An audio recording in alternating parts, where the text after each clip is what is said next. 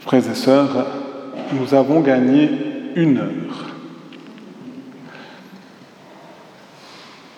Même si c'est la fin de cette journée où nous avons gagné une heure, cela vaut la peine de prendre encore au moins quelques minutes pour se concentrer sur la miséricorde divine, parce que sans la miséricorde divine,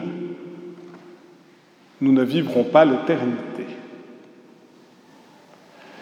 Mais si nous bénéficions réellement de la miséricorde divine, si nous ouvrons notre cœur à la miséricorde divine, alors soyons sûrs, nous vivrons éternellement et nous vivrons éternellement dans la joie du royaume de Dieu.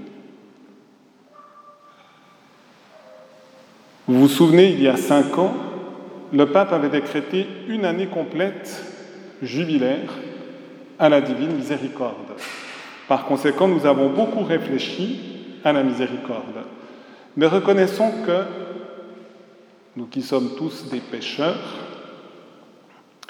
parfois notre péché obscurcit le sens authentique de la miséricorde divine. J'en veux pour preuve, en ce moment je suis en train de faire des catéchèses à la radio sur le chapitre 8 d'Amoris Laetitia, qui cherche justement par la miséricorde de Dieu à rejoindre beaucoup de situations, parfois en marge, je dirais, de la plénitude de l'Évangile. Et ce texte du pape a fait couler beaucoup d'encre. Et la raison, je pense qu'elle est celle-ci, parce qu'il y a de graves erreurs souvent sur la miséricorde. Et en effet, souvent dans la tension qui était présente, certains sont des tenants de la fidélité à la loi au risque de jeter la loi comme des pierres sur les pécheurs. D'autres justement, se font les champions de la miséricorde et tendent à adoucir la loi, à la rabaisser et à la relativiser. Or, si nous voulons être pleinement dans l'Évangile, c'est ni la loi contre les pécheurs, ni les pécheurs contre la loi. Il nous faut absolument tenir les deux ensemble. Et dans le cœur de Jésus, les deux sont absolument unis. Aucune concession pour rabaisser les exigences de l'Évangile dans le cœur de Jésus, c'est lui-même qui est l'Évangile. Mais non plus aucune attitude qui cherche à repousser les pécheurs. J'ose dire, et c'est quelque chose que je donne régulièrement dans le sacrement de la réconciliation, quand je vois que des personnes ont de la peine à pardonner à leur prochain qui les a gravement offensés, je leur dis commencez par détestez le péché de votre prochain qui vous a agressé. Dites-le formellement, je déteste ce péché. Quand vous l'avez dit suffisamment, ajoutez, mais j'aime le pécheur qui m'a agressé. C'est aussi vrai pour nous-mêmes. Parfois nous avons de la complicité par rapport à notre péché, et nous risquons de détester le pécheur que nous sommes. Or, justement, dans la première lecture tirée du livre de la sagesse, Dieu nous disait l'insignifiance de l'homme. Il est comme un rien sur la balance, comme la goutte de rosée matinale. C'est peu. Et pourtant, Dieu nous aime, chacun personnellement.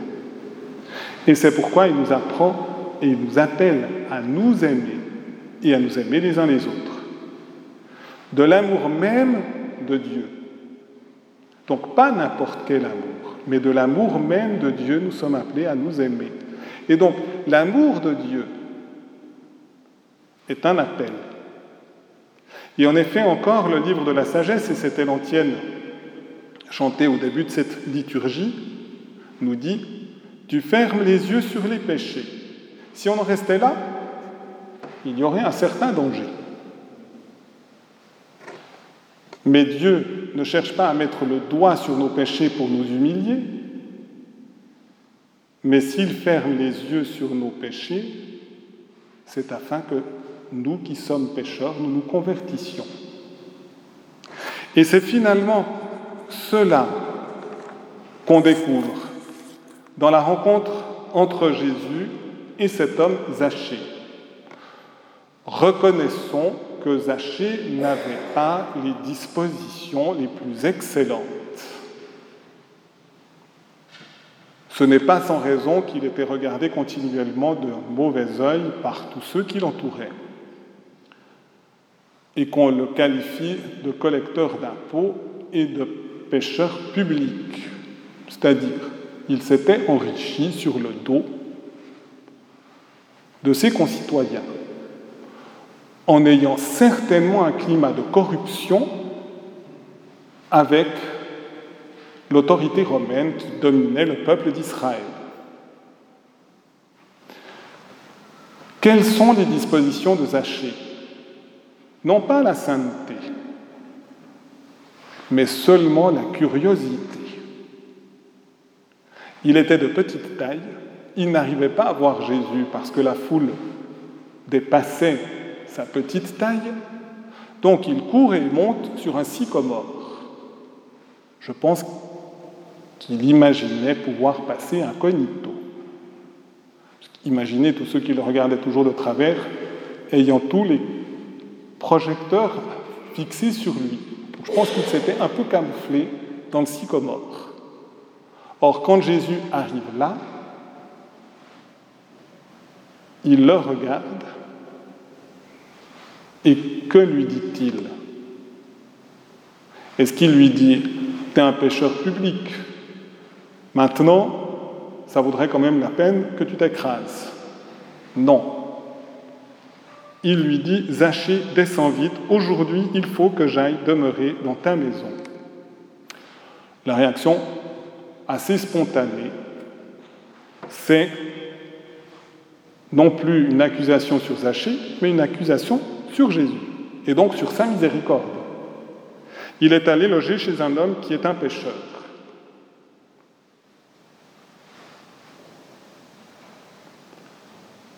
Comment réagit Zachée? Il n'est pas en train de dire Seigneur, merci d'être venu chez moi, j'aurai encore plus de crédit pour voler qu'ont le religionnaire. Non, il est bouleversé par ce contact avec la miséricorde de Dieu et loin de relativiser les exigences de la justice et de l'amour, Zachée dit Voici, Seigneur, je fais don aux pauvres de la moitié de mes biens. Frères et sœurs, je ne suis pas si sûr que quand vous sortirez, vous allez me donner la moitié de vos biens. Mais Zachée l'a fait.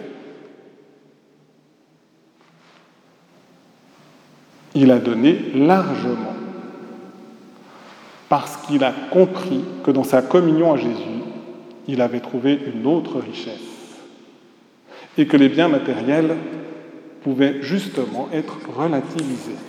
Et ensuite, il prend conscience de ses injustices. Si j'ai fait du tort à quelqu'un, je vais lui rendre quatre fois plus. Et c'est pourquoi Jésus dit, aujourd'hui, le salut est arrivé pour cette maison, car lui aussi est un fils d'Abraham. Et il nous dit la clé de lecture, le Fils de l'homme est venu chercher et sauver ce qui était perdu. Nous sommes tous perdus. Et donc nous avons tous besoin d'être trouvés par Jésus. Et c'est pourquoi Jésus, lorsqu'il vient à notre rencontre, il va descendre dans les failles les plus profondes. Du reste, si vous avez fait attention, la scène de l'évangile d'aujourd'hui a lieu à Jéricho. C'est la ville la plus basse de la terre. Elle est 390 mètres au-dessous du niveau de la mer, parce qu'il s'agit d'une faille à cet endroit-là. Et si Jésus a choisi de rencontrer Zachée là, c'est pour nous dire, je vais descendre avec ma miséricorde dans toutes les failles de ton cœur, non pas pour t'y enfermer, mais pour t'ouvrir pleinement à ma miséricorde. C'est cela le foyer d'amour du cœur de Jésus, c'est cela l'expression de l'amour infini de Dieu, et lorsqu'on est touché par ça, on ne veut pas rester comme on est, on veut devenir des saints et des saintes. Et on réalise finalement ce que nous disait l'oraison de ce dimanche, Dieu de puissance et de miséricorde, c'est ta grâce qui donne à tes fidèles de pouvoir dignement te servir. Nous t'en prions. Accorde-nous de courir sans que rien nous arrête vers les biens que tu promets. Nous ne devons pas aller vers la miséricorde de Dieu, nous ne devons pas aller à Dieu à la traîne, mais nous devons y courir avec tout l'élan que l'Esprit Saint va déposer dans notre cœur pour aller à cette rencontre, une rencontre qui va changer toute notre existence. Amen.